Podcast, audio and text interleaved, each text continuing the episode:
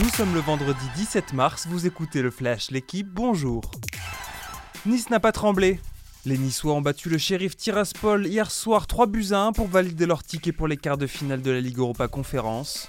Gaëtan Laborde, bien servi par Kefren Turam, Terem Mofi et enfin Bilal Brahimi ont été les trois buteurs des Aiglons. Nice est le dernier représentant français en Coupe d'Europe cette saison, et sa qualification en quart, en attendant d'y connaître son adversaire aujourd'hui, pourrait s'avérer précieuse en vue de l'indice UEFA. Arsenal sorti en Ligue Europa. Hier, les Gunners ont été éliminés par le Sporting Portugal au tir au but en huitième de finale de la C3. A l'inverse, Manchester United a de nouveau battu le Betis Séville et file.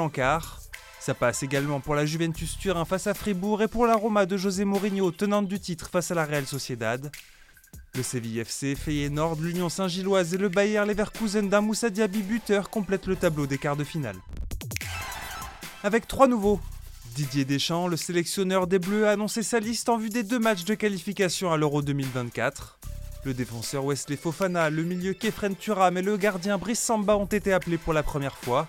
En attaque, Didier Deschamps a décidé de renouveler sa confiance à Olivier Giroud, doyen de la liste. Après l'annonce de la retraite internationale de Hugo Lloris, c'est Mike Maignan qui devrait garder la cage tricolore. 4 à la suite pour Monaco en Euroleague.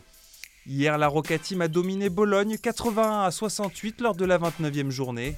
Sa quatrième victoire consécutive dans la compétition. Les Monégasques confortent ainsi leur place dans le top 4 à 5 journées de la fin de la saison régulière. En revanche, l'Asvel continue sa dégringolade avec une huitième défaite de suite en Euroleague. Battus hier par le Panathinaikos, les Villeurbanais sont avant-derniers au classement. Merci d'avoir écouté le Flash, l'équipe. Bonne journée.